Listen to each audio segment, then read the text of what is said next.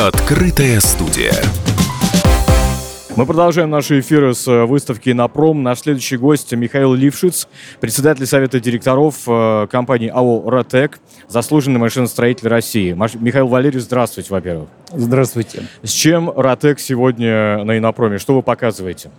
Ну, у нас здесь не только «Ротек». Есть «Ротек», есть Уральский турбинный завод. Показываем много. Мы показываем новые турбины – предназначенные для распределенной промышленной генерации. Что такое распределенная э, генерация? Это генерация, которая либо находится в зоне не сетевой, то есть там, где нет электрических сетей больших, либо э, построены и функционируют в периметре предприятия. То есть есть большое предприятие, металлургия, сельское хозяйство, деревообрабатывающая промышленность, которая употребляет там, в пределах 5, 10, 15, там, мегаватт электричества, вот, и при этом имеет либо топливо разное, либо сбросное тепло. Мы делаем блоки, которые позволяют производить электроэнергию прямо на месте. То есть я так понимаю, что вы попадаете в ту самую нишу между дизельным генератором, который ну, дает некую, не, не, некие, э, некую мощность. Есть разница. И уже э, большой электростанции. С точки зрения мощности, да. Это не только дизель, это газовая турбина, это mm-hmm. там что угодно. Но э, э, фундаментальная разница в том, что мы, по сути, э, используем в качестве топлива отходы предприятия. Получается замкнутый цикл. Потому что обычно предприятие платит за захоронение отходов или еще хуже выбрасывает в атмосферу тепло, как любая металлургия или нефтехимия. То, что мы делаем, мы позволяем вот и то, и другое пустить обратно в энергетику. При этом, учитывая, что мы производим электроэнергию непосредственно в месте ее потребления, мы еще избегаем сетевых потерь. Но смотрите, не все ведь возможно сжечь, условно говоря. Не надо сжечь все. Звучит страшно. Я имею в виду для того, чтобы получить электричество. Возьмем сельское хозяйство. Да? Пример производства рафинированного подсолнечного масла. Гигантское количество стеблей, жмыха и прочее. Чуть-чуть подсушили – Угу. И имеем вполне себе калорийное топливо, которое не надо никуда увозить и закапывать. И этого достаточно будет? И, как правило, вот мы считали баланс, количество отходов, которые производят предприятия по выработке подсолнечного масла, хватает для того, чтобы его э, снабдить электроэнергией. Как быть с экологией в данном случае? Отлично. Просто великолепно. Мы ни, нигде не гадим, мы ничего не закапываем, угу. ничего не гниет. Мы не жжем топливо, чтобы вывести это куда-нибудь и мы не, не имеем избыточного сжигания топлива на сетевые потери. То есть если взять вот и оснастить систему, просто приличной системой электрофильтров, то количество вот выбросов в атмосферу на круг системно mm-hmm. мы э, при выработке того же количества электроэнергии сократим раз в два. Хорошо.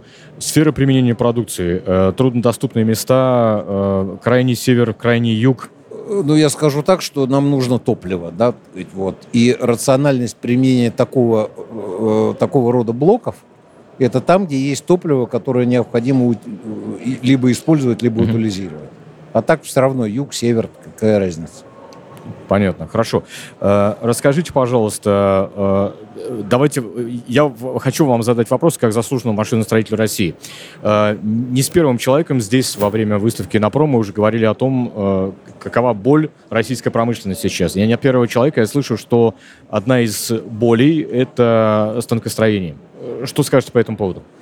Скажу, что, как обычно, эта история очень не черно-белая любая отрасль, она движется спрос. Вот в том числе вот в постсоветское время э, наши промышленники с удовольствием употребляли продукцию импортную. Дешево ну, или не дешево, сердито, эффективно, и все работает. Проверено, хороший маркетинг. Конечно. Слушайте, безусловно, покупать оборудование можно в Штутгарт, командировку или а. в Челябинск. Две большие разницы. раз, куда там эффективный менеджер поедет этим заниматься. И как следствие, в отсутствии спроса, безусловно, э, наша промышленность не, не гналась никуда и к сожалению, к великому. Это первое. И вторая такая родовая травма. Это то, что деньги, которые там, аллокировало государство, и продолжает это делать, да, я сейчас скажу крамольную мысль, мы очень много финансируем окров. Лучше финансировать спрос. Соответственно, предложение потянется само по а себе. окры мы сами сделаем. то, что происходит у нас на предприятии. Вот мы не берем вообще деньги на укрот. Вот. Если мы видим спрос, то разработку мы финансируем. Поэтому, да, действительно, есть перекос в сторону импортного, э, есть уроки, которые мы учим, есть производства, которые продолжают делать станки, особенно когда они тяжелые, большие, вот для среднего машиностроения вот нашего. Конечно же, сейчас это такая тема, которая требует поддержки. Что такое поддержка? Это всегда оплата времени. И можно подождать, пока кто-то, ощущая спрос, вложит деньги там и что-то сделает, и это произойдет. Но в силу того, что времени на это нет, на что государство должно обращать внимание, это на формирование системного спроса. Еще одна вещь, про которую мы, это вот по, по поводу спроса, по поводу предложения. Э, одна из тем, которая здесь на проме такая повторяющаяся, это то, что у нас называется разворот на восток. Ну, что вот, мол, э, смотрим сейчас на Китай, смотрим на Индию, смотрим на э, другие страны, Ближний Восток в том числе. Они нам помогут, в том числе в, в том, что касается то, того, что нам необходимо для нашей промышленности. Как вам кажется? Есть такая штука, которая называется производственная кооперация. И вот когда она здоровая, то, конечно, да, конечно, они нужны. И, конечно же, э, если предприятия наши там, за длинный период времени привыкли жить в, в, нек, в неком состоянии производственной кооперации, и у них партнер выпадает, дальше ты, ну, либо ты сам должен это освоить, вот, либо найти другого партнера, если выгоднее работать с, с ним. Угу. Вот. И да, это без паники, давки, сказать, вот есть языковые проблемы, есть регуляторные, есть э, психологические, ментальные, там, но перест... надо перестраиваться, сказать, вот, и ничего в этом заумного нет. Mm-hmm. Но, Главное, не делать из этого компанейщины, что мы любим. Возвращаясь к вопросу, э, смо- смогут ли э, эти страны, поставщики, э, на какое-то время, а время является ресурсом, как вы совершенно правильно отметили, Э, восполнить э, то, чего нам не хватает? Ну, э, безусловно, да. Безусловно, мы все зависим от, от уровня глобального мракобесия, потому что глобализация и там тоже. И, безусловно, давление, сказать, вот оно там возникает в разных местах. Еще одно ключевое слово, которое есть, это адаптивность. Да, поэтому, да, надо делать все быстрее.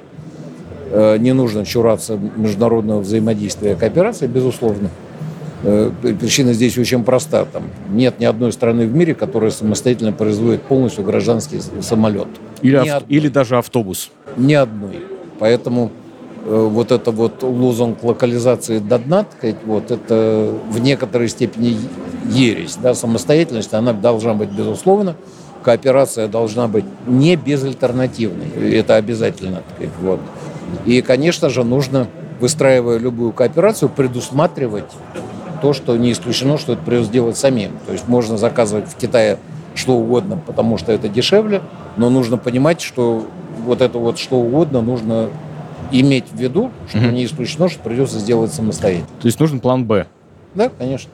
И это называется адаптивность. Но мы э, там, периодически еще у нас есть э, э, словосочетание, которое часто на слуху. Э, это промышленный суверенитет. Это в продолжении вашей мысли про план Б, так сказать, да? Э, ну, Можем ли мы его достичь и вообще стоит ли ставить такие цели? Ну, во-первых, э, определение этому термину так и не дано. То есть, что, что мы вкладываем в это, да? да. Во-вторых, как любое понятие, когда он превращается в компанию, так сказать, можно довести до маразма. По мне, промышленный суверенитет – это, во-первых, безусловно, Э, подъем тех отраслей, которые в загоне.